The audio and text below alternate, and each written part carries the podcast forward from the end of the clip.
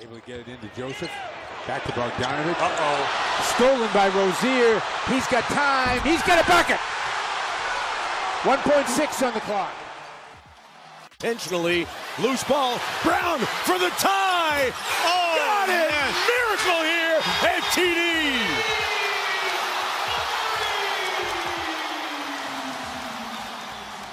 Bem-vindos, pessoal, ao quinto episódio do Celtics Placast, podcast oficial do Celtics Placar. Hoje a gente vem aqui para debater um pouco sobre como tem sido as últimas semanas do Celtics. O Celtics, nesse, nesse momento, está no meio de uma, de uma viagem pela costa oeste, né? Dos Estados Unidos, enfrentando as equipes da Conferência Oeste.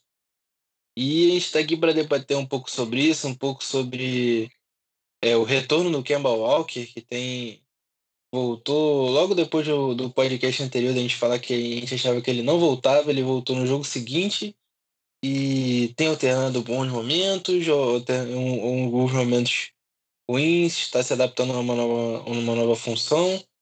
E para falar também um pouquinho sobre esse calendário do Celtic, sobre alguns jovens jogadores que estão é, mostrando valor, estão jogando bem. Eu tô aqui com o Andrei. Fala Andrei.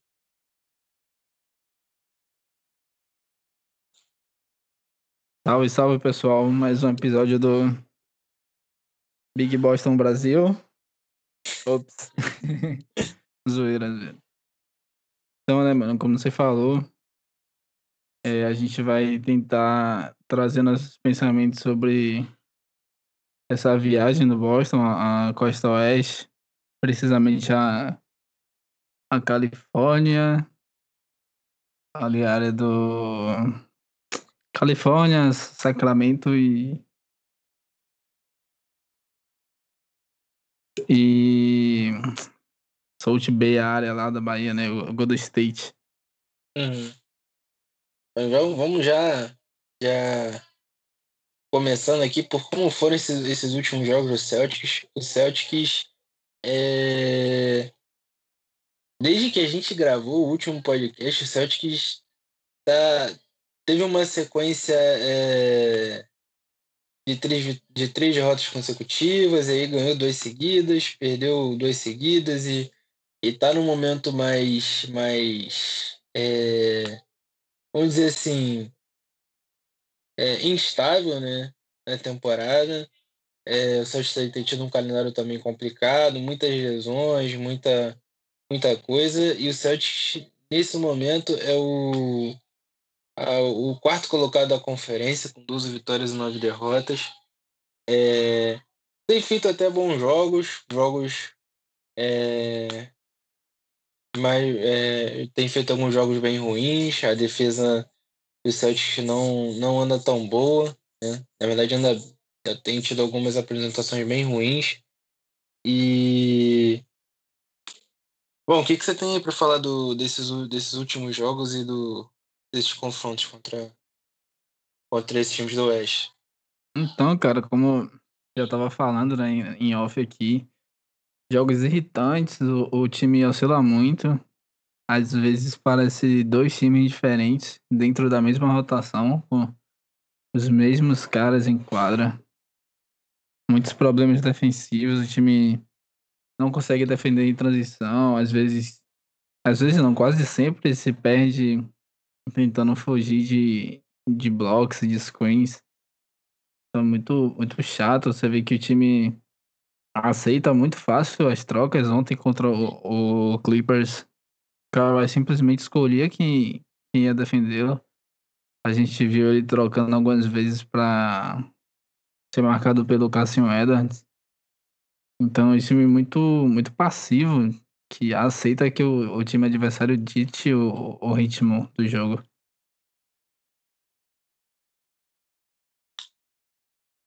Sim, sim. Como você falou, tipo, tem, ultimamente tem sido bastante é, irritante assistir o, o Celtics, como a gente estava comentando, como você falou em off, tipo, eu particularmente tenho, algum, tenho alguns problemas para acompanhar times que, que não jogam bem na defesa. E o Celtics tem sido como você falou, cansativo de assistir, porque não defende em transição, tem dificuldades é, para marcar no garrafão. O Daniel Tais está fazendo uma temporada defensivamente muito ruim.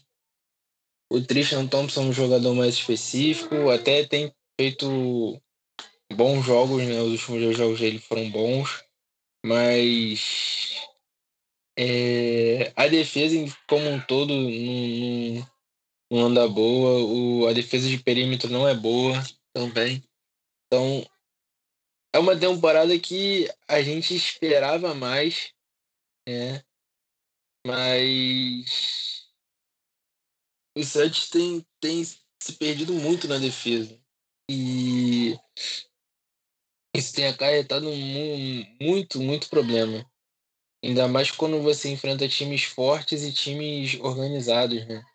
Como foi contra os Spurs, em que a gente teve uma sequência. Acho que foi no segundo quarto, que a gente. Nossa, tomou uma, uma run destruidora que bota os Spurs de volta no jogo. Contra o Lakers, é, a gente não estava defendendo bem até o, o, o, último quarto.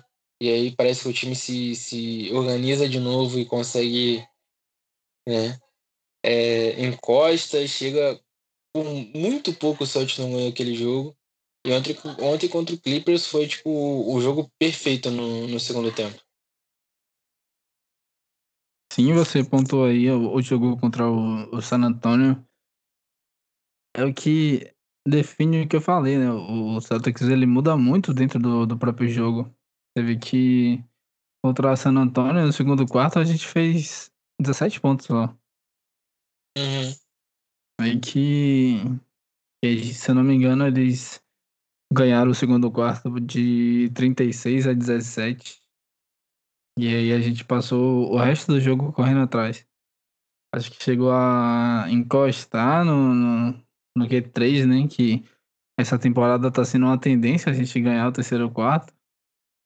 Por e, incrível que pareça. É, e perdeu o último quarto, né? Eu, eu lembro do, da transmissão do jogo contra o Clippers trazer que o, o Celtics geralmente perde o, o último quarto por uma diferença de dois pontos e meio, se eu não me engano. Tem que, tem que buscar de novo, mas é mais ou menos isso. A gente tá sempre perdendo no último período.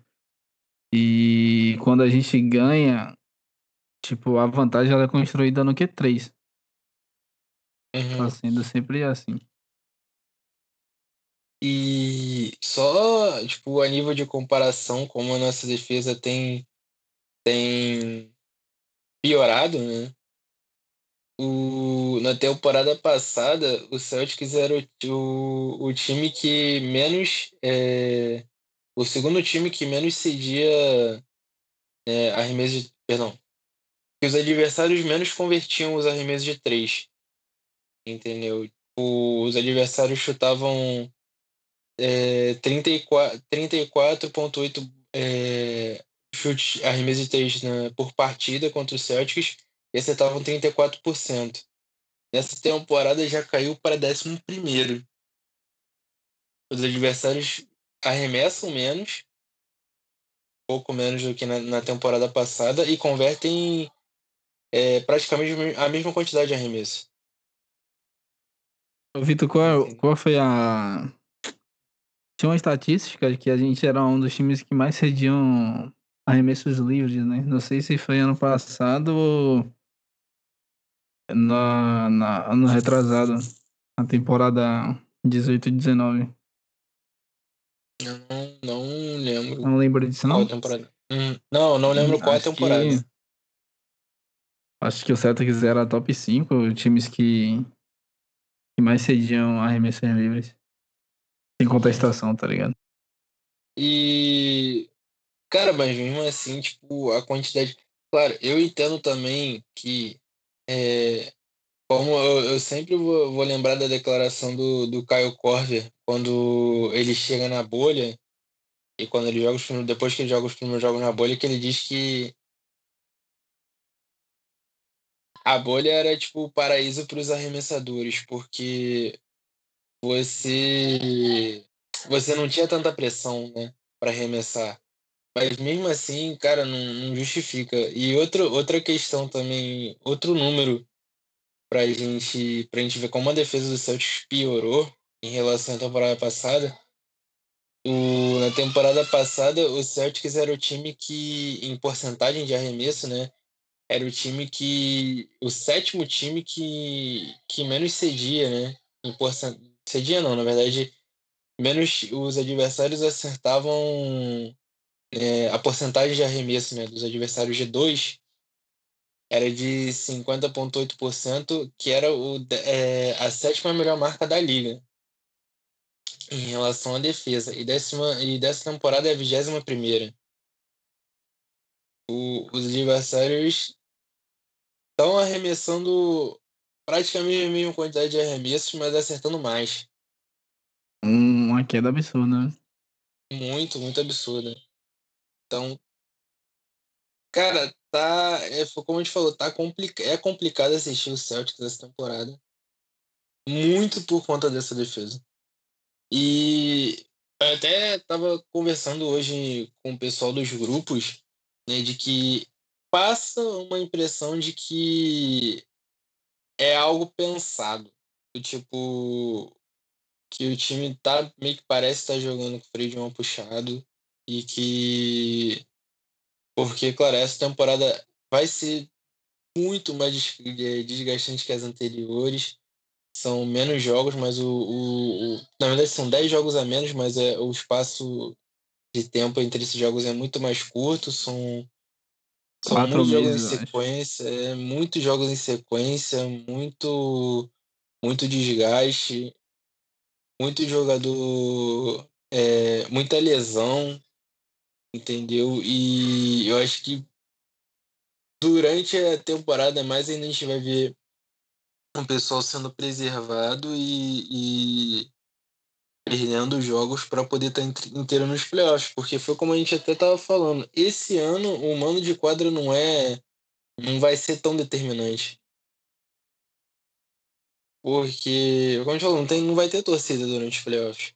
É muito difícil de, de é, do cenário mudar de, um, de uma hora para outra. Então, não vai ser tão determinante. Talvez o Celtics esteja se, se apoiando nisso também para administrar, né? E só um, um, a título de comparação, o Celtics ele é o 12 em defensive rate e ano passado foi o, o quarto time. O quarto melhor time nesse quesito.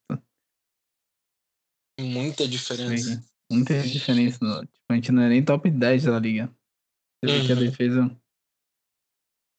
A defesa piorou muito. E ano passado o offensive rate, o, o Boston também era o quarto. Então, tipo, era. Era um time que era top 5 tanto no ataque quanto na defesa. Era, era muito mais equilibrado. Sim. A gente sente isso vendo o time jogar. Que não, não só, só em questão tipo de isso, mas você analisando o, o roster, né, o elenco, ele é bem desequilibrado. Tipo, faltam, faltam peças em, em, em determinadas é, posições que a gente não tem. Tipo, por exemplo, um, um ala que, que marque várias posições e que espace a quadra, um, um, um pivô que espace a quadra.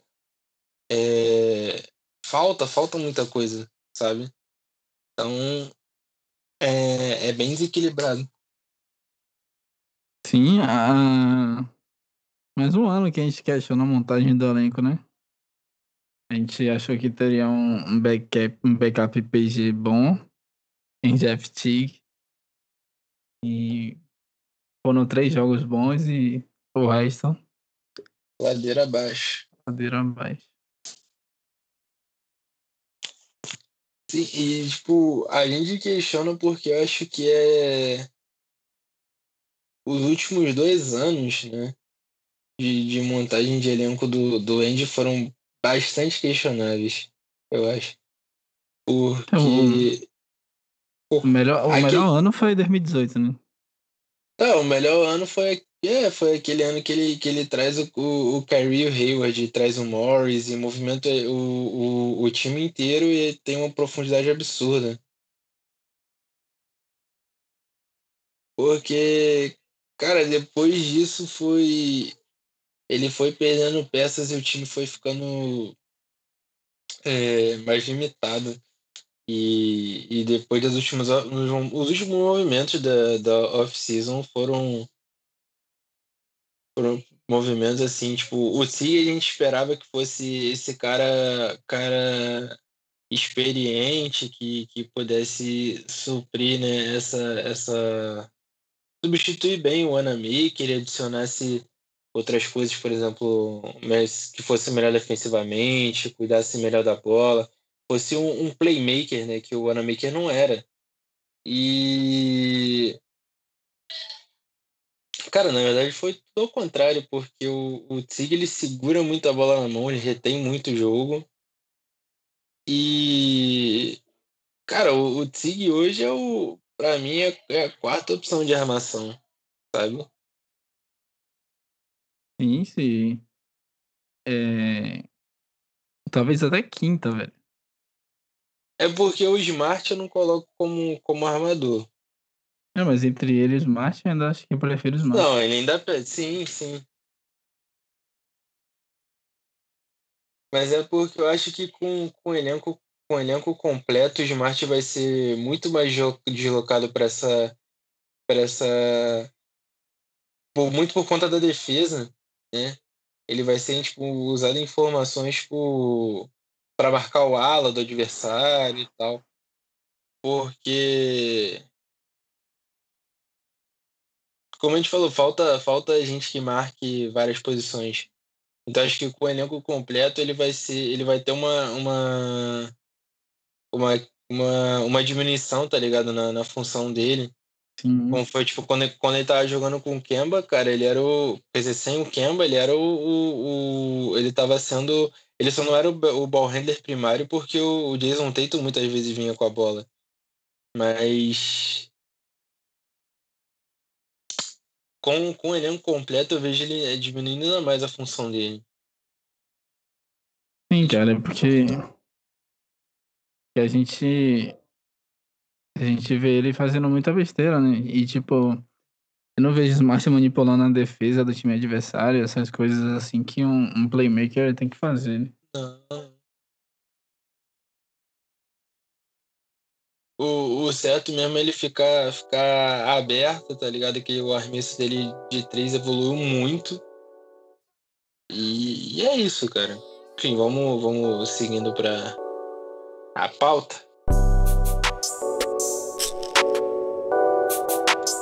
Bom, então vamos, agora vamos seguindo né, a nossa pauta do podcast. Vamos falar sobre o, o retorno do, do Kemba. Kemba Walker voltou no jogo contra o Knicks, a gente comentou no, no podcast anterior falando que não acreditava que ele voltasse tão cedo. Gente chegou até a falar que ele voltava no, no final de, de janeiro. De janeiro. E logo no dia seguinte o, o Stevens foi, soltou ele e botou ele para jogar novamente.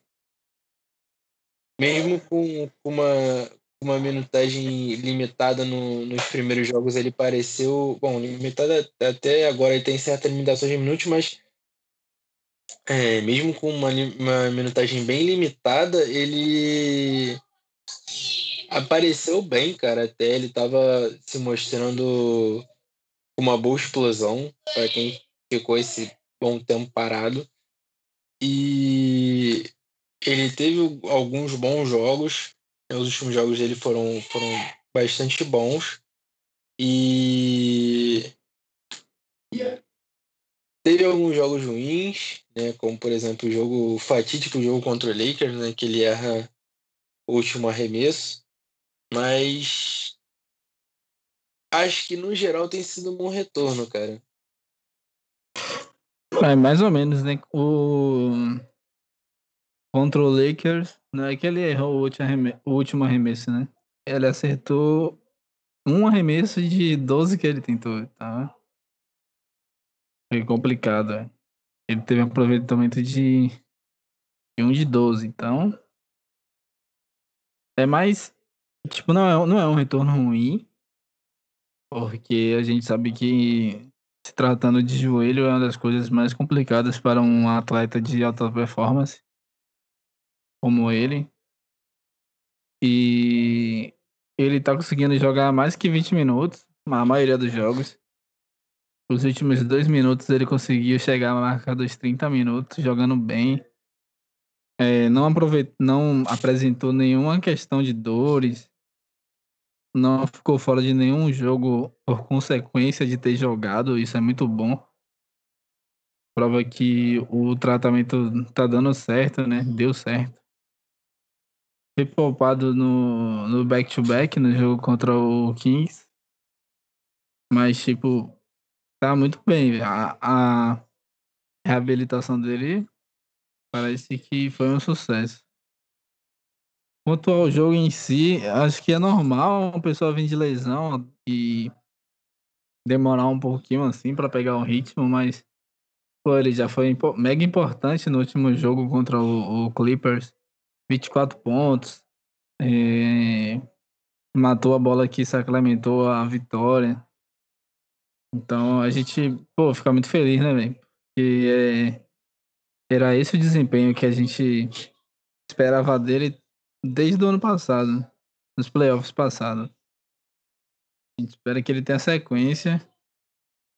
E eu acho que breve ele tá jogando. Não quero nem zicar, né, velho? Porque nosso último podcast te zicou pra caralho. Não, não, não. Mas eu acho que ele. Ele vai estar tá sem restrição de minutos logo, logo. Ele jogou 32 minutos ontem. Ele, logo, logo, aí um mês, algumas semanas, ele tá jogando 38 minutos de boa. É, a gente, a gente espera. Eu já eu acho que ele vai. Os times ainda vai dar, segurar um pouco ele. Né? Mas. E também eu não, não, não acredito que ele jogue os back, os back-to-backs até tipo, tão cedo. Eu acho que o Stevens vai, vai preservar um pouco ele.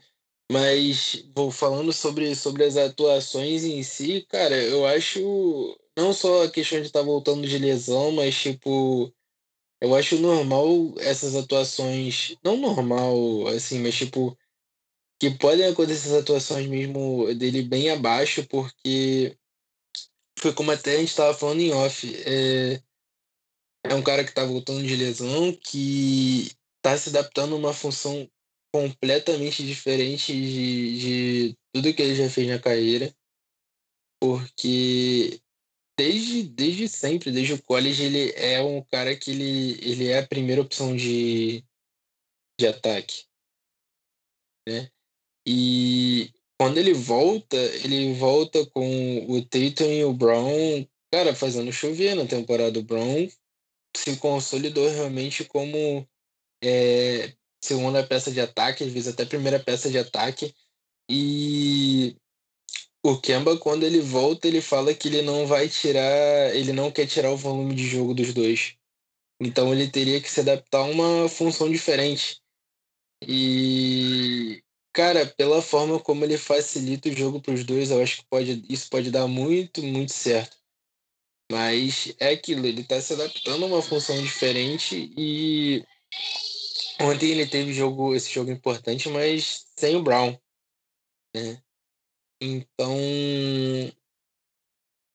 a gente, a gente espera que ele que quando o time estiver completo de novo, deu muito certo.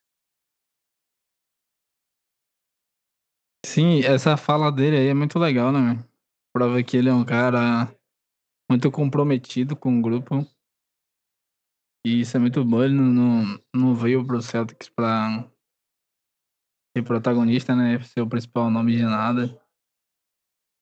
E ele entende o momento que a franquia tá, né? De entregar a bola pros garotos e e deixar o jogo rolar, deixar eles evoluírem. Sim. E, bom, você tem mais alguma coisa para comentar sobre esse retorno do Kemba? Não, não, não, tem muito a se falar, né? São é. muito cedo, oito jogos ainda. E ele jogando com, com restrição de minutos.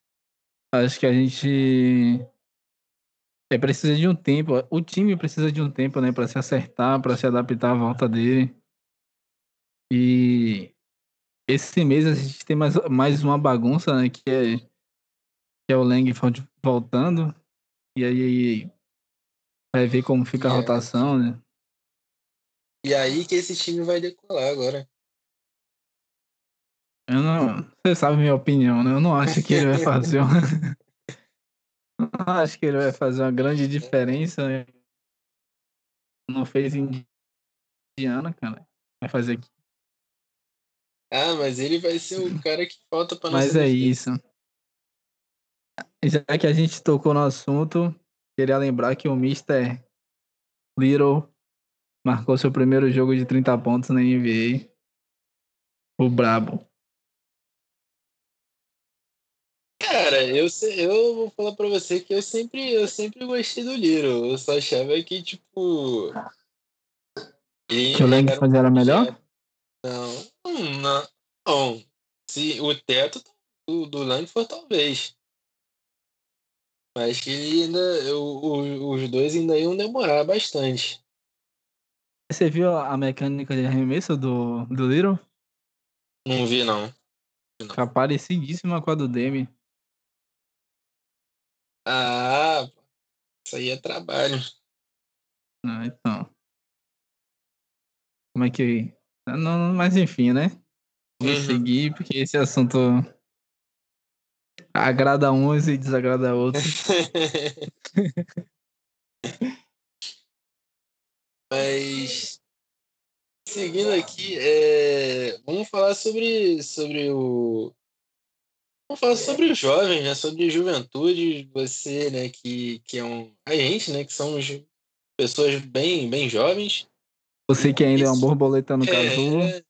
E tem gente, né, o Andrei, tem gente com a nossa idade que tá ganhando milhões e jogando muito, né? E. Outros estão ganhando milhões e não jogando nada, né? Oi? Outros estão ganhando milhões e não jogando nada, né? É? Lenfa. É... Mas aí. Vamos, vamos focando aqui. É, vamos falar sobre, sobre os jovens né, do Celtics que tem contribuído bastante né, nesses últimos jogos. Sendo importante, tendo atuações importantes. É, vamos falar sobre, sobre acho que os três principais nessa temporada que têm aparecido muito bem. São peças de rotação aparecendo muito bem. E um deles a gente até deu uma, uma cutucada no último podcast, acho que por isso que ele começou a jogar tão bem. Né, que foi o Carson Edwards. Vamos começar por ele. Né, que tinha feito poucos jogos, né? e voltou logo após ter ficado afastado um, um tempinho por causa de né, do, do Covid, né, dos dos né, dessa questão de, de, de rastreamento e tal. E ele voltou logo após isso e tem feito, cara, jogos muito bons. Né? Ele jogou contra o Cavs, ele faz 18 pontos. E Logo em seguida, ele, ele aparece bem em outros jogos. Ontem ele jogou muito bem de novo. Se não me engano, foram 16 pontos, né? E, e jogando 30 minutos. E jogando né, no final do, da partida. Então, cara, ele tem me surpreendido. não pensei que nessa temporada a gente ia ver ele se adaptando essa, melhor essa função, né, sem ter a bola o tempo inteiro na mão. E nessa temporada ele tá com 6.2 pontos de média, jogando 11 minutos. São números. Tem, é, um, um número de interessante se você pensar que ele não tem, não tem tanta minutagem assim. Exato, ele tem poucos minutos, mas eu acho que é. É tipo, ele tá tendo minutos até bons nos jogos que ele tá conseguindo, tipo, entrar com o time e não com o terrão, entendeu? Uhum. Acho que Steve está começando a usá-lo mais de fato com o time. Ele tá ganhando, ganhou essa confiança, né? Primeiro contra o, o Kevs. Jogou bem, fez 18 pontos. Meteu duas bolas de três. E, e sempre que dá, né? Steve está colocando ele. O que acontece é que, por ele ser muito baixo, alguns matchups são ruins. Tipo, contra o Spurs, que joga contra, com um armador alto, né? Que é o, que é o Murray. Era um, era um matchup ruim. O Lakers, que tem LeBron que, que abusa muito de pick and roll, que fica escolhendo muito marcação. É um cara que, tipo, o Cassio Mendes não pode estar em quadra. Porque ele é um alvo. Um alvo fácil. Então, atrapalha muito a carreira dele na NBA isso. Mas é, é, é muito bom, né? O último podcast eu, eu cheguei a descartar ele da, das recepções porque ele não contava. Não, ó a zica. Mas tá jogando muito bem, tá conseguindo relevância. Acho que o mais importante é conseguir relevância com os Chiefs, né? Porque, pô, pro Chiefs mudar alguma coisa na cabeça dele é difícil. Uhum. Mas você vê que, pô, contra o Clippers ele fez apenas 8 arremessos no jogo. E, e deixou lá seus 16 pontos.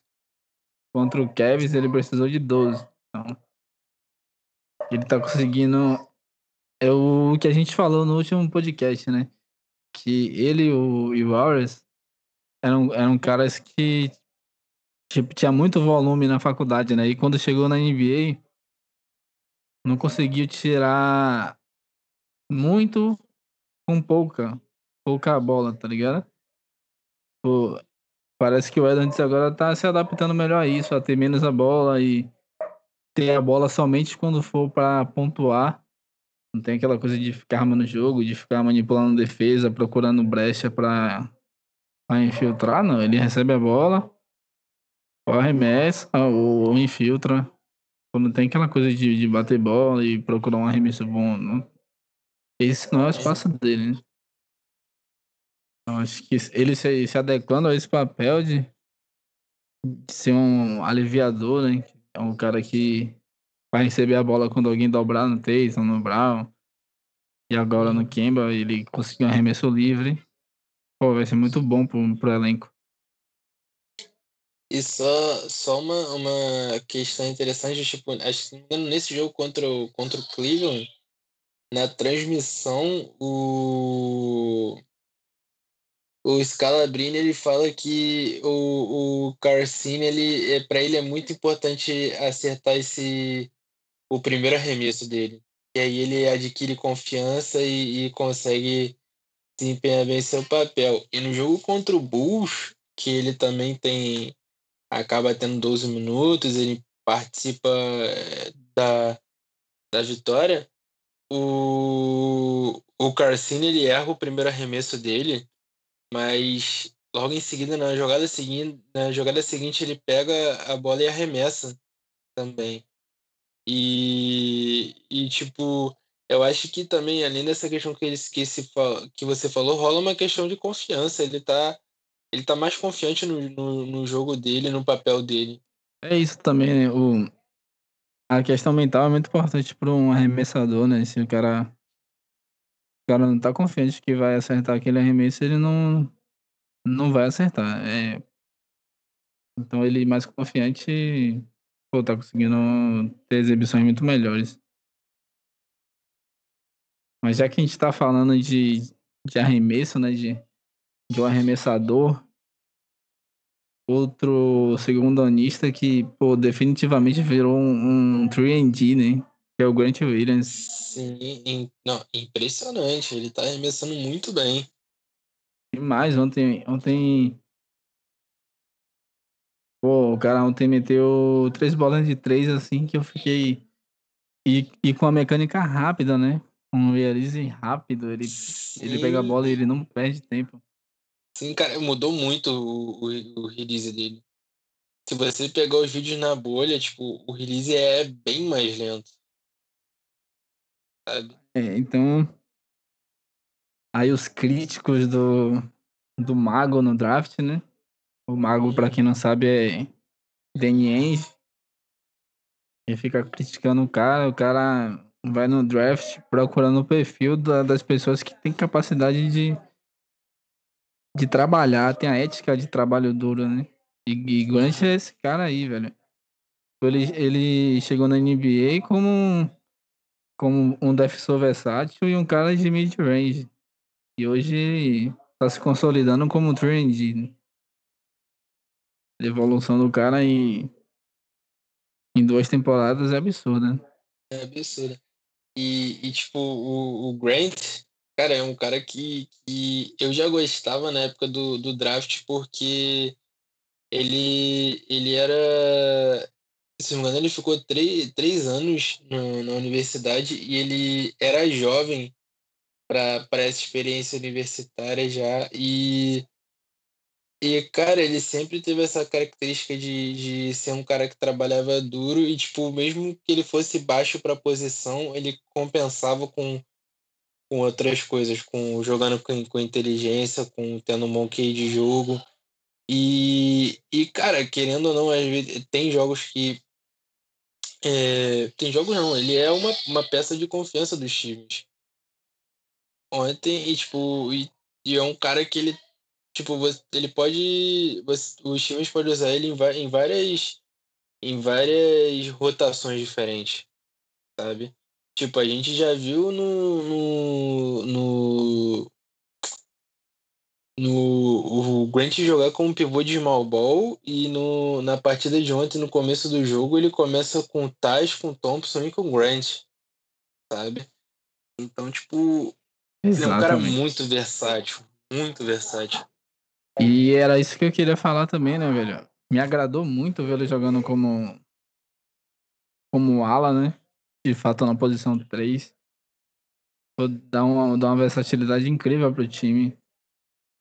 E só para pontuar aqui a evolução dele, né, do perímetro, é, os, números to os números totais, né, de bolas convertidas ano passado, de três pontos, em 69 jogos ano passado, ele matou, ele matou 24 bolas de três.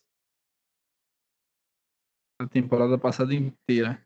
Esse ano, em 18 jogos, ele já tem 19 bolas convertidas. É muita coisa. Muita coisa. Ele, tipo, ele tem apenas seis bolas convertidas a menos. Só que, tipo, ele fez.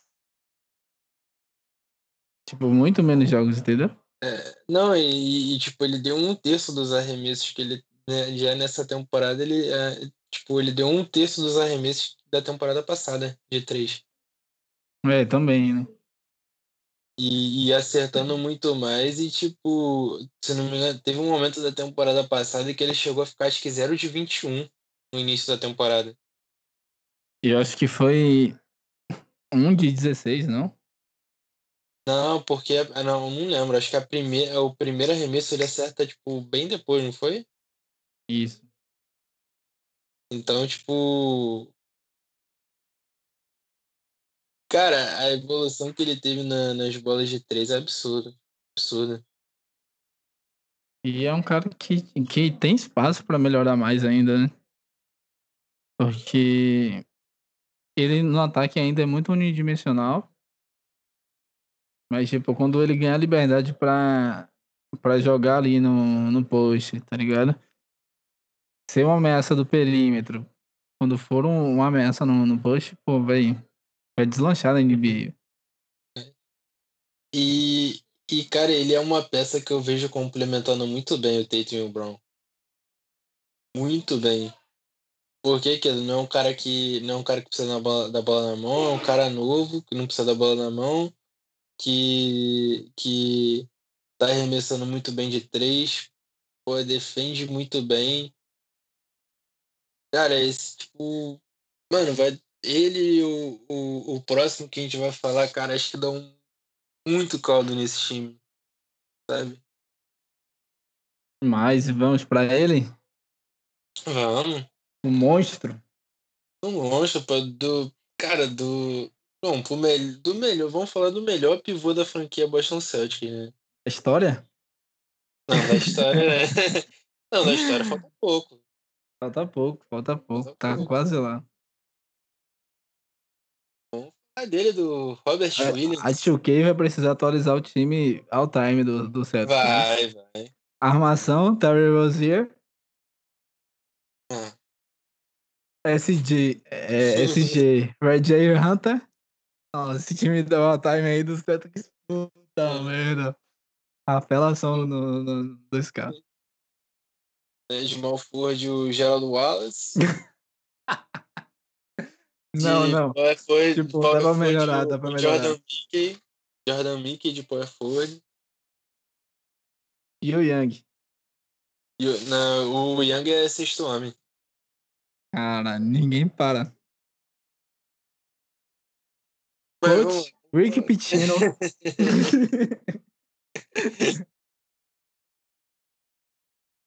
ah, mas vamos, vamos falar do, do Robert. Vou falar do Robert Williams, Time Lord. E. Cara, tem feito uma. Tá fazendo uma temporada muito boa. Muito boa. Cara, ele tá, tá dando um, sal, um salto de. de, de- em em questão de atuação e de maturidade para jogar em evolução no, no, dentro do jogo dele mesmo. E se a gente for comparar com uma, uma minutagem Cara, o cara tá jogando só dois minutos a mais que na temporada passada. Em média, sabe? E ele não tá arremessando tanto assim a mais, mas o, o. Cara, o nível que ele tá jogando é muito alto. Defensivamente. Um cara que corre a quadra. É, cara, ele pode. Cara, ele faz muita coisa na quadra. E tipo, se você parar pra, pra, pra lembrar. Cara, ele no ano de, de rookie, ele era um cara que, que fazia o pick and roll e se escondia atrás da marcação. Ele não dava sequência, sabe, na jogada. E, pô, agora ele é um cara que ele abre muita possibilidade. Até arremessando de média distância, que ele tá se sentindo, né? Acho que até você colocou no Twitter que ele tá se sentindo mais confortável. Exato, era, era uma observação que eu vinha fazendo desde a bolha, né? Eu, eu vi alguns clipes na bolha que eu fiquei, caramba. Só que não tá como esse ano, né? Pô, é, a gente viu ontem, ontem no caso contra o Clippers, né? Porque tá gravando no dia seguinte ao jogo contra o Clippers, então eu acho que eu vou falar muito ontem, ontem, ontem. Mas a gente viu contra o Clippers que Pô, ele matando bola ali, é, quase da zona morta. Tipo, é o que o pessoal chama de long two. São as bolas longas para dois pontos, né? E, pô, é, é, pra quem viu ele nos dois primeiros anos, é inimaginável que ele estaria fazendo isso. E, e não só essa questão do, do mid-range, né? Como você falou. É um cara que que não tá se perdendo, como você falou, não tá se perdendo na no quando recebe o, o, o- as screens, né? Tá conseguindo trocar bem, tá conseguindo fazer uma leitura defensiva melhor, não fica perdido. E num contra um tá tá muito melhor os reflexos dele, não tá caindo em qualquer fake. Tá conseguindo saber o espaço necessário, não tá fazendo tanta falta. Pô, é um, pô, é absurda. E, e você falou de, de no, cara, no jogo contra o Lakers, ele foi o melhor marcador do Anthony Davis. Mas isso é desde que o Davis tá no Pelicans, né? Sim, não, Vamos- ele teve Vamos aquele jogo falar lá. que o homem, né? o homem é o pai do Davis. A gente tem Não, que falar teve- isso. Ele teve aquele jogo lá que ele deu, não foram três ou quatro, quatro tocos no, no Anthony Davis, mas Foram três. no, no, no- foram três, mas no, no segundo tempo ele toma um baile do, no terceiro quarto ele toma um baile do Davis. Essa e- parte não nos interessa, né? Essa parte não, não, não vai pros highlights dele. Mas, cara, ele tá.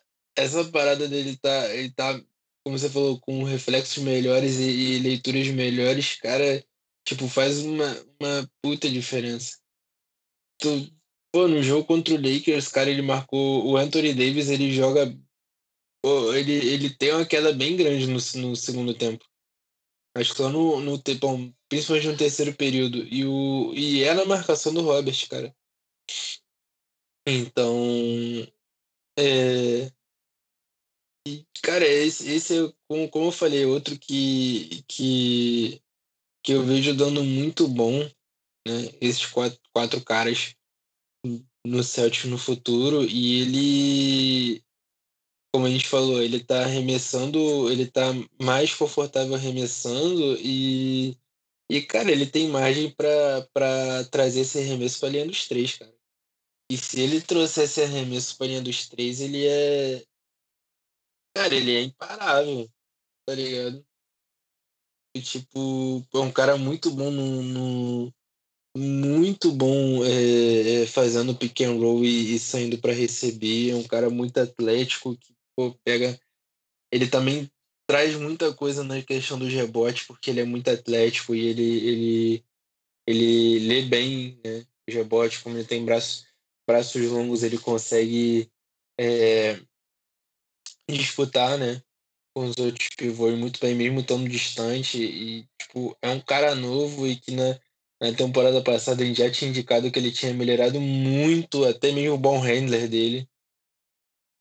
E, cara, se não fosse esse problema que ele tem no, no quadril que tá limitando a minutagem dele, ele hoje ele seria o titular do Celtic com toda certeza, cara. Sim, a gente, você falou aí contra o, o Davis, né? Aquele jogo. O principal marcador do Davis foi o Vodelei. Hum. É, tanto do Davis quanto do, do LeBron. Eu não, eu não achei que o, que o Robert foi tão bem assim, nem, tipo assim, ele poderia ter tomado um baile, mas ele foi. Foi ok pro, pro que poderia ser, né? Porque, cara, é o Anthony Davis, então. Aqui ele, ele marcou o Davis por 3 minutos, eu tô com, com as stats aqui. E o Davis ficou 3 de 6 FG. Ele fez 9 pontos.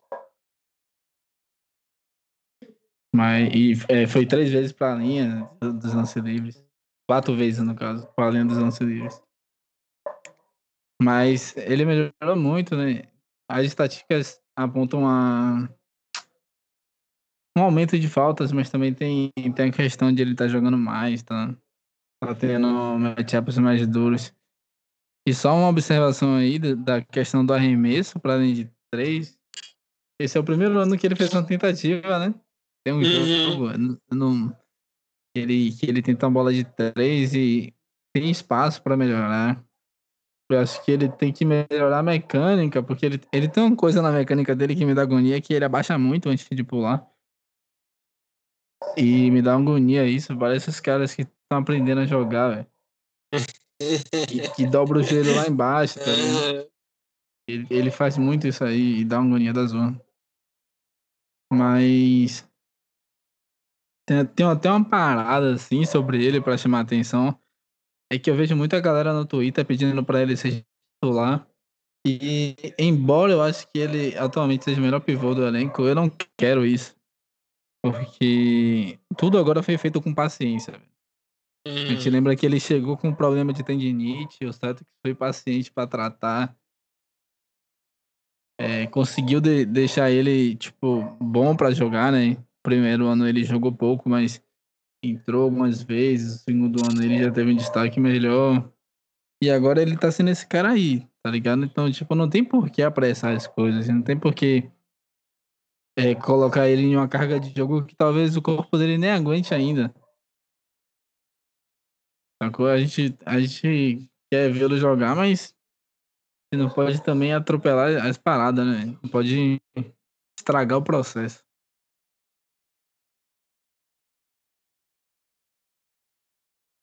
Sim, sim, verdade. E, cara, é, é como, como a gente falou, ele tem esse problema no quadril, que não é um problema simples. Né? O Celtic tem administrado a, a, a carga, né? Tem feito esse load management com ele. E, cara, é, como você falou, é tudo na paciência e, e com ele vai ser também assim, entendeu? Mas ele tem Cara, ele tem muita margem para melhora, porque ele faz, como eu falei, ele faz muita coisa boa. Ele passa, ele defende, ele pega rebote, ele pode pontuar né, de, de outras formas além de, de só receber e enterrar.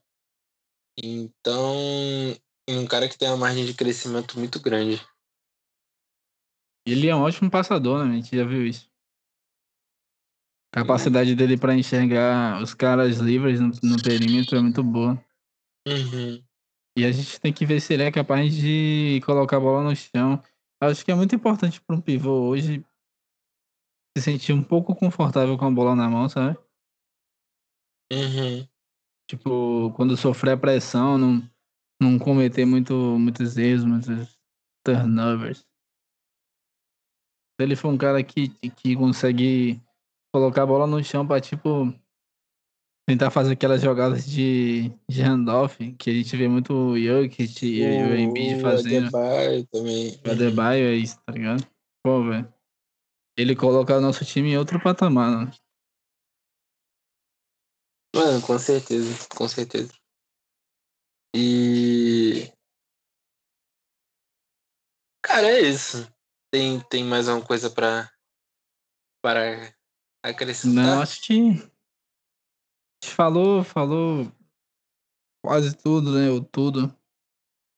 Se não falou, foi pra preservar da zica. e aí, vamos É para isso perguntas do Twitter. Vamos, vamos. E é isso que é. Quer ler? Como é? Quer responder primeiro? Não, pode. Dessa, dessa vez vamos começar diferente. Você, você pode começar lendo. Ah, mas a gente tem. Tem sete perguntas. Quer ler tudo? Quer selecionar Não, algumas? vamos Ah, Não, vamos lá. A gente tem sete perguntas e vamos, vamos falar a real. Tem uma delas que a gente não conseguiu entender o que o, que o nosso querido seguidor tentou, tentou dizer, mas vamos lá. A gente Olha, fez vocês- teorias aqui em off, mas a gente, a gente vai externar aqui e vocês vão dizer qual delas era a real. Cara, percebi que essa pergunta agora sumiu. Acho que o cara apagou, velho. Não, não, tá aqui. Eu tô Tá aí? aqui. Tá aqui. Não, vamos, vamos deixar ela, vamos deixar ela pro, pro final. Deixa ela. Ah, tá. Agora apareceu. Beleza. Primeira pergunta do Luiz Fernando Borges, arroba Luiz Fernando Bor 7. Gostei desse user. Ele pergunta se Time Lord é nosso melhor pivô. Sem dúvida. Sim ou claro? A gente, falou aí, né? Ele manda outra pergunta aqui. Cassim pode se tornar uma peça importante da rotação se matar bolas como matou ontem? É, então, né, mano? A gente falou também do, do Cassim. É um, é um cara. É difícil colocar ele como uma peça importante, porque ele é uma peça muito situacional, né? Sim, ele, é- ele é muito específico. Ele é, É, situações específicas. Tem jogos que ele vai funcionar e tem jogos que ele não vai. Aí a gente precisa que o Nesmith consiga fazer essa função, porque é um cara que pode jogar mais em qualquer jogo, né? Porque é alto, pode defender, tem Uhum. boa envergadura, então. Mas paciência. Só, só acrescentando sobre, sobre o Nesmith, eu acho que o grande problema dele é só é, é a movimentação lateral dele. Que é o que acho que impede dele, dele ganhar minutos, cara, com os Stevens. É, mas é, é, é complicado, né, mano? É porque ele não fez training camp, não fez nada. Tem três meses na NBA só. Complicado. E, e, tipo, o Stevens já tem muitos problemas pra ajeitar, né? Pra parar, pra, pra acertar com ele especificamente, vai ser. Vai demorar um tempinho. A nossa quarta pergunta. Quarta ou terceira? A terceira, né? Terceiro. Terceira. É porque eu li aquela lá, a, o Enigma, e tô contabilizando. Terceira pergunta do nosso mano Celtaço, arroba BCelticBR, que é mais um mano aí do, da Celtics TT, ele perguntar quais são os, os três, era pra ser os três, quais são as três piores recepções dos jogadores dessa temporada até agora. Já mudou já, Vitor? Porque a gente falou isso, né, no, no último podcast. Cara, a gente falou, mas eu, eu, eu tenho certeza que eu não lembro quem foi que eu falei. Eu acho que do, dois deles, assim, são. Não, acho que os dois, pelo menos, são unanimidade. Acho que, que pode, quer falar os, os, os três piores pra você? Ah, hoje é, eu colocaria Tristan Thompson, Jeff e Tig. Esses são as três. três ele é tão, tão decepcionante que ele conta por dois. Exatamente. Então, eu, eu colocaria. Ó, o, o terceiro, pra mim, ficaria entre o, o, o Tais e o Waters. Eu acho. E o, o Tais eu espero. O, o Tais voltou, cara, um jogador completamente diferente. É, mas ele tá bem no ataque, pelo menos. É, ele tá. É, pelo menos ele tá bem no ataque, mas. Cara, é outro jogador completamente diferente. O Horus, porque. Bom, eu pelo menos esperava que ele. Que ele. Tivesse melhor, né? Que ele tivesse. Nos momentos que ele participou, que ele jogou. Nos momentos que não foram com, no garbage time, que ele. Que ele, que ele tivesse. Ele, ele aparecesse melhor. É, ele também entra nessa minha lista aí. Uhum. Em quarto colocado. Se eu soubesse o nome do meio de, de Jeff Tigg, também ia entrar aí, mas não sei. Ainda bem. Agora sim, nossa quarta pergunta da arroba Vivi Cortes. É, ela pergunta Dentro do time há um jogador que consiga defender o garrafão, porém ainda está sendo testado, ou o Boston terá que trazer alguém de fora para isso? Cara, assim, jogador para defender o garrafão Celtics tem. Agora, o que a gente falou, um tá em fase defensiva, defensiva terrível, que é o, o Thais, e o, o, e tem o Robert Williams que tem, como a gente falou, a limitação de minutos. E o trio, bom, e vamos falar, o Tristan Thompson também, cara, alguma coisa além de rebote. Ele tem jogado bem nos últimos jogos, mas alguma coisa além de, de rebote com ele, parte defensiva é complicado. É, a gente esperava que ele fosse esse cara, o nosso Rim Protector. Uhum. Mas não tem sido, né? Uma coisa que eu notei sobre ele é que ele é muito nulo ofensivamente. Tem horas que uhum. o, o, time adversário tipo afunda assim a defesa, sabe, no garrafão e deixa ele assim na, no perímetro tentando fazer um um, um handoff e tipo ficar só bloqueando os alas do Celtics, impedindo a, movimentação e ele não consegue fazer nada. Falei, caramba, esse cara serve pra quê? Pelo amor de Deus. Aí teve um lance. Eu...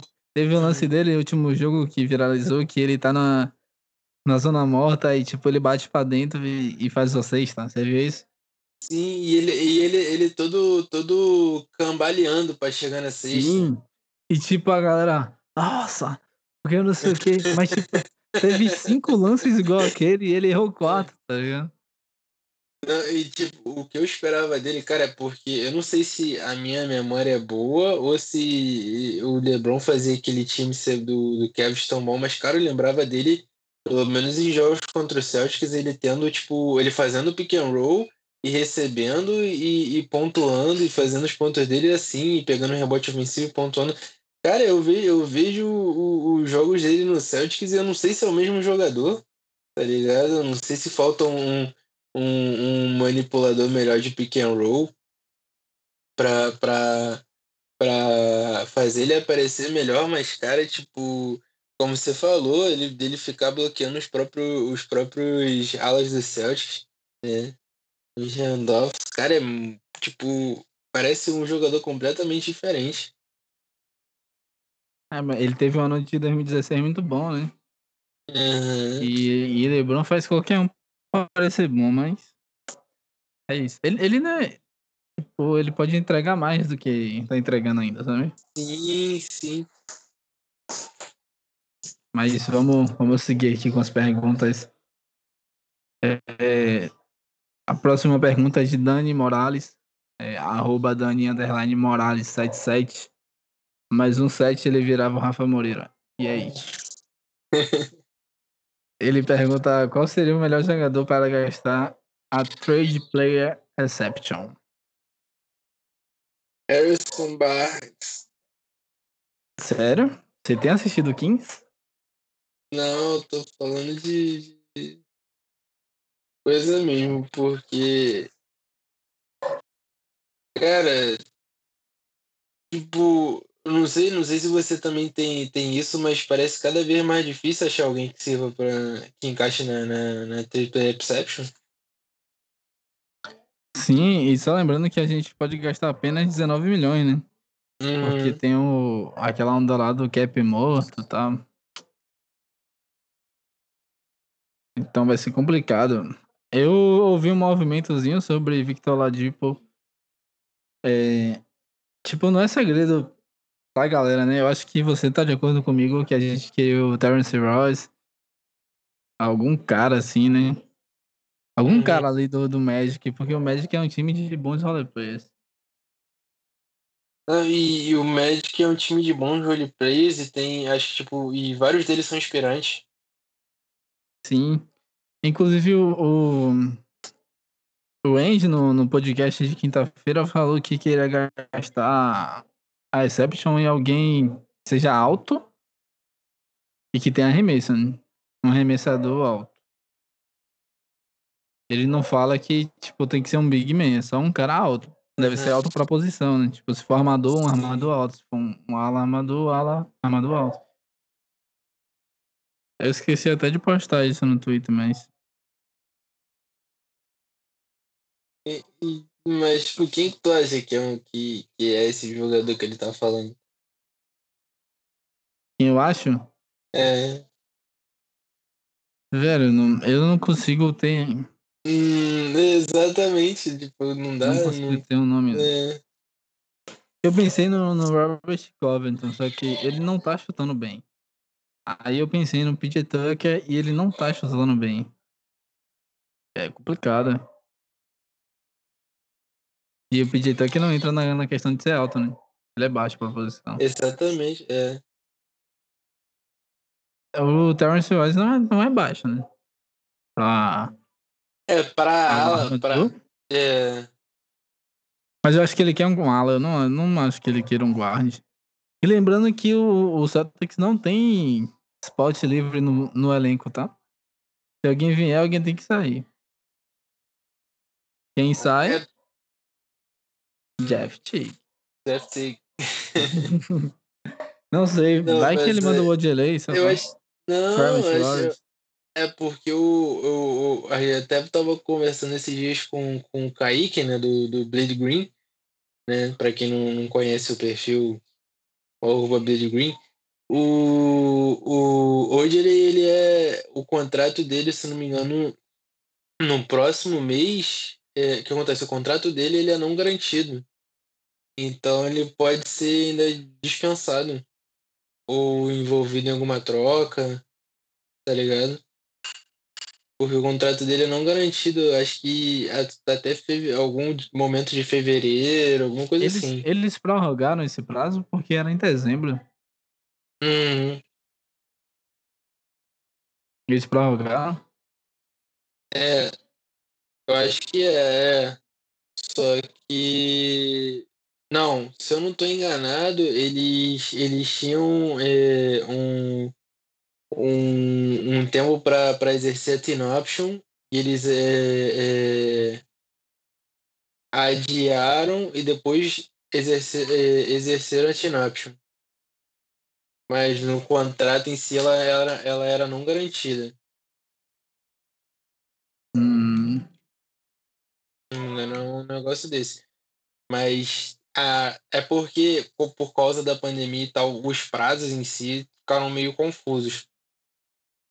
Então, tipo, essa informação é meio, meio conturbada de, de ter, de quando que, ele, que o contrato se torna, se torna garantido. eu vou, vou caçar aqui, peraí. A última vez que eu tinha lido, tinha, acho que se não me engano, era 27 de fevereiro, algo assim. Hum. Ah, é, é não garante. Caramba, velho. Eu acho que foi não garantido até dia 7 de janeiro, pô. Do ano... Ah, ah, aqui não tá contando com com a pandemia, é isso. Uhum. Era até dia 7 de janeiro de 2020. Caramba, velho. Tem muita É, informação. fica meio confuso. Eu também não, não consegui achar essa É, informação. a, a pandemia atrapalhou tudo, né? Uhum. Mas é isso, vamos para a próxima pergunta. Já, a pen- antepenúltima, né? Uhum. Antes da Esfinge entrar no podcast. É, JJMVP, arroba JJMVP. Caramba. Autoestima é tudo. Eu... Mano, teve um ano, não foi que o prêmio de MVP foi dividido? Cara, eu acho que tinha um, tem uma treta dessa, que teve um ano É? que tem, tem que buscar aí, mas teve uma parada dessa. Já pensou? Teve Brown dividindo o prêmio de MVP? Primeira vez na história, dois jogadores da mesma franquia. No mesmo time, é. Sim, Mas ele, per- ele pergunta se o Vucevic é o melhor nome para o Celtic. Vucevic, pivô de- do Orlando Magic, All-Star. Cara, eu vou te falar, se você pensar no Vucevic fazendo a função que o Tais está fazendo hoje, tu não acha que é, que é uma boa? Eu acho que é uma boa, mas eu não acho que seja o melhor nome, né? Não, não. E nem acho que ele seja possível, né? porque ele é o principal cara do, do Orlando Magic. Nossa, vai ter que botar muita coisa lá. Sim. E ele, e ele renovou recentemente o contrato. Cara, você tem um, tem um cara que ele é roleplay que eu gostaria muito no Celtics, que é o Aaron Rodgers, do Indiana. Caramba, esse cara, ele faz Cara, as é coisas muito... Muito bom. Ele é muito bom e não, não tem tanto hype assim, tá ligado? Hum. E eu acho que talvez ele seja inspirante, não sei. Ele tá em contrato de rock ainda. Acho que ele tá no terceiro ano dele agora. Lá, não é isso. Ele é, ele é, é, ele é da mesma classe do, do Time Lord. Ele, pô, seria um cara assim que complementaria muito o time. Ele é um bom defensor, ele é um bom organizador de jogo. Você acha, você acha que o que Vucevic é o melhor nome pro Celtics? Cara, eu não acho o melhor. Pô, Quem, é a peça assim que você acha que se é tivesse essa? disponível ia colocar a gente como principal contender? Tipo assim, top 3 favoritos da minha NBA. Você tem alguém assim? Cara, o, esse é o problema. Não tem, tipo, um cara que você bate o olho e fala, é, tipo, esse cara vai fazer o Celtics não, ti- tipo, falou disponível no mercado, sabe? Que vai, vai elevar o nível do, do time, entendeu? Tipo, eu tento procurar, sabe, no, no, no- nas listas de contratos, tá ligado? Da liga e, tipo, cara, é muito complicado. Se pensar. Pô, tem, tem caras assim que eu acho que ajudaria, mas não colocaria nesse patamar. Um cara que eu Uhum. gosto muito é o Kevin Looney, do Royals. Pivô, acho que é o cara assim que, pô, inteligente pra caramba jogando. Consegue. Consegue fazer boas leituras da defesa adversária. É, sabe a hora de, de segurar a bola, de, de fazer o bloqueio certo. Faz muito bem bloqueio e ataca muito o aro. Cara, muito bom. É, mas eu acho que o cara que bota a gente assim. Não como top 3, mas quase lá é Buddy Hill. E ele, ele É. tá, no, tá no range ali da, da Exception. Tá. Ele tá. Ele nessa temporada ele vai receber, tá recebendo 24 milhões. Ele tá ali, ele. E, e, tipo, ele já falou que con- quer sair do, do Kings. É. Ele não tá. E, o, e cara, o, o, o, contrato dele é, é bom porque ele vai diminuindo o, o valor a cada ano, sabe? Tipo, agora ele tá ganhando 24 milhões, mas no último ano de contrato ele termina ganhando 18. é um nome então, bom tipo, pra cá. É, o grosso do contrato ele não vai receber no Celtics, tá ligado? Ele já recebeu. Então, Mas... mas e aí, vamos pra última pergunta? vamos, vamos. A mais esperada, né? Nosso, nosso bro Kaique com Y. Rapidinho, só, só voltando ao, ao, ao, ao, ao questionamento. O que, que você acha do, do, do Justice Winslow do, do Memphis? Ah, eu acho que ele é um Javonte Green melhorado. Então, aí é. Ah, pro, pro, pro, pra profundidade de elenco que a gente tem. Mas ele, ele já voltou a jogar? Não, ele ainda não voltou, não. Tem que ver isso, né? Ele tá tipo um ano e meio parado. Uhum. Ele, ele se machucou no começo da temporada passada. Né? Mas e aí, vamos seguir? Vamos, vamos lá. Vamos, nosso seguidor aqui, Kaique, arroba Kaique Underline Chapolin, fez a seguinte pergunta. Atenção. Ele pergunta: O Brad Stevens parece não se importar que um jogador carregue o jogo, coloque a bola debaixo do braço ou que o Celtics tenha vitórias de, entre aspas, lavada. Diferente de muitos outros técnicos, acredito eu que ele queira falar isso, dos times da liga. Aí ele pergunta se isso pode ser um problema. E aí, Vitor, você, você quer, quer dar as suas duas respostas né, nas suas duas formas de entender isso? Cara, então vamos lá. É, é, Ele fala que os times parecem não se importar que um jogador carregue o jogo, coloque a bola debaixo do braço. É... Cara, é porque a pergunta eu não, não consegui entender tipo, a correlação entre, entre as duas coisas. Tipo, é que o Celtic tem a vitória de lavada. Cara, o Celtics, ele dos últimos anos nunca ganhou de lavada. Dificilmente porque é, tem uma diferença muito grande entre, entre a primeira e a segunda unidade, né? Mas, cara, você que entendeu essa pergunta, o que, que, que, que você tem para responder para ele? Ah, eu posso estar errado, mas eu, eu entendi que os times ele não procura é, tipo, ele não faz um sistema para que um jogador carregue o jogo e coloque a bola de braço, ah, debaixo do braço o tempo inteiro. Entendi, agora É, entendi. é como, como era o Thomas. E essa questão de, de lavada é o, o- é a questão dele deixar o time tomar muitos pontos, e não parar, essas coisas assim. Eu entendi dessa forma, né? Eu acho, eu acho que, ele, que ele quis dizer que os times que têm esse sistema voltado para um jogo. É que agora você abriu minha mente. Um time, os times que têm sistema que carregam.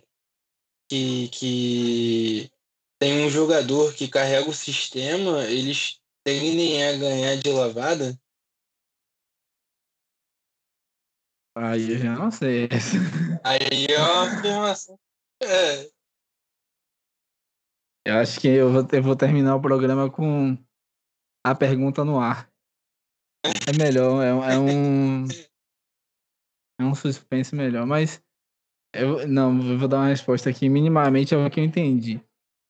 É, o, o Stevens não é, que, não é que ele não se importa com isso, né, cara? Mas ele sabe que um jogador carregando o jogo não é algo bom, porque se você tem um sistema em que um jogador precisa carregar o jogo para você ganhar, o, o, jogador ele não vai carregar o, o, jogo todos os jogos. Principalmente nos playoffs, né? A gente viu o, Houston aí que colocava tudo no James Harden e uma hora ele cansou. Ele procurou outras duas super estrelas para descansar. Então não é algo positivo. Se a gente, se a gente tem. Pô, se a gente tem um time que possa jogar. E o Stevens falou isso ontem, né? Que ele não quer que os jogadores do seu time vistam uma capa e sejam os heróis do jogo. Ele quer que cada jogador faça o seu trabalho bom. De forma bem, né? Que seja coerente pro time como um time. Eu acho que é isso. E eu acho que ele esteja certo.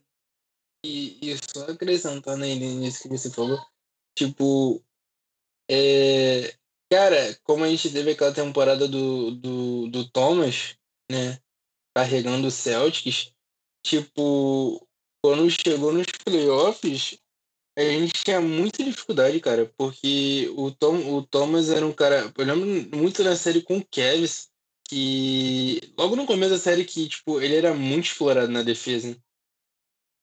E, e de tanto ele carregar, cara, ele, can, ele cansou. Você falou do, do, do Harden no Houston, tipo, ele foi buscar duas, duas super estrelas porque não para ajudar ele a, a, a carregar o time, mas que ele o, a outra estrela pudesse estar com a bola na mão e ele descansando no canto da quadra. Porque ele é um, é um jogador tão bom ofensivamente que ele, que ele atraía a, a marcação sem ele precisar estar tá participando da jogada.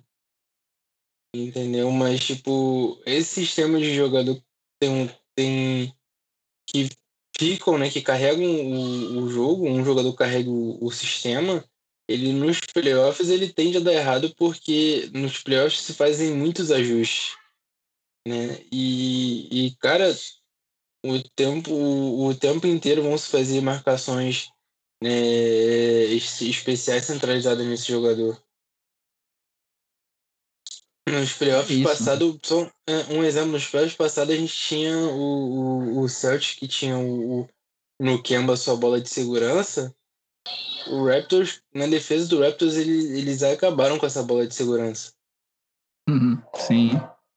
E, e aí você vem, aí vem o mito de que o Kemba jogou muito mal aqueles, a, a, os playoffs, mas é porque na série contra o, o, o, o Raptors eles marcaram muito bem também. Entendeu? Então é isso, cara. Não, esse, esse sistema voltado para um jogador só não tem de ir muito longe. É exatamente. Então é isso, né, cara? Hum, e, Acho que... e o Celtics e, e, rapidinho, o Celtics ele tem vários jogadores que tipo, ele tem que dar a bola na mão desses caras. Por exemplo, o Jalen Brown, não tem como você você deixar o até porque não, não, não só é uma questão de tipo de talento, mas de encaixe também. Você não tem como deixar, por exemplo, a bola o tempo inteiro na mão do, do, do Jason Tatum e do o, o Brown ficar correndo a quadra, ficar aberto, ou fazendo é, uma screen pro, pro Tatum receber. É, cara, você precisa é, maximizar os jogadores que você tem, entendeu? Então,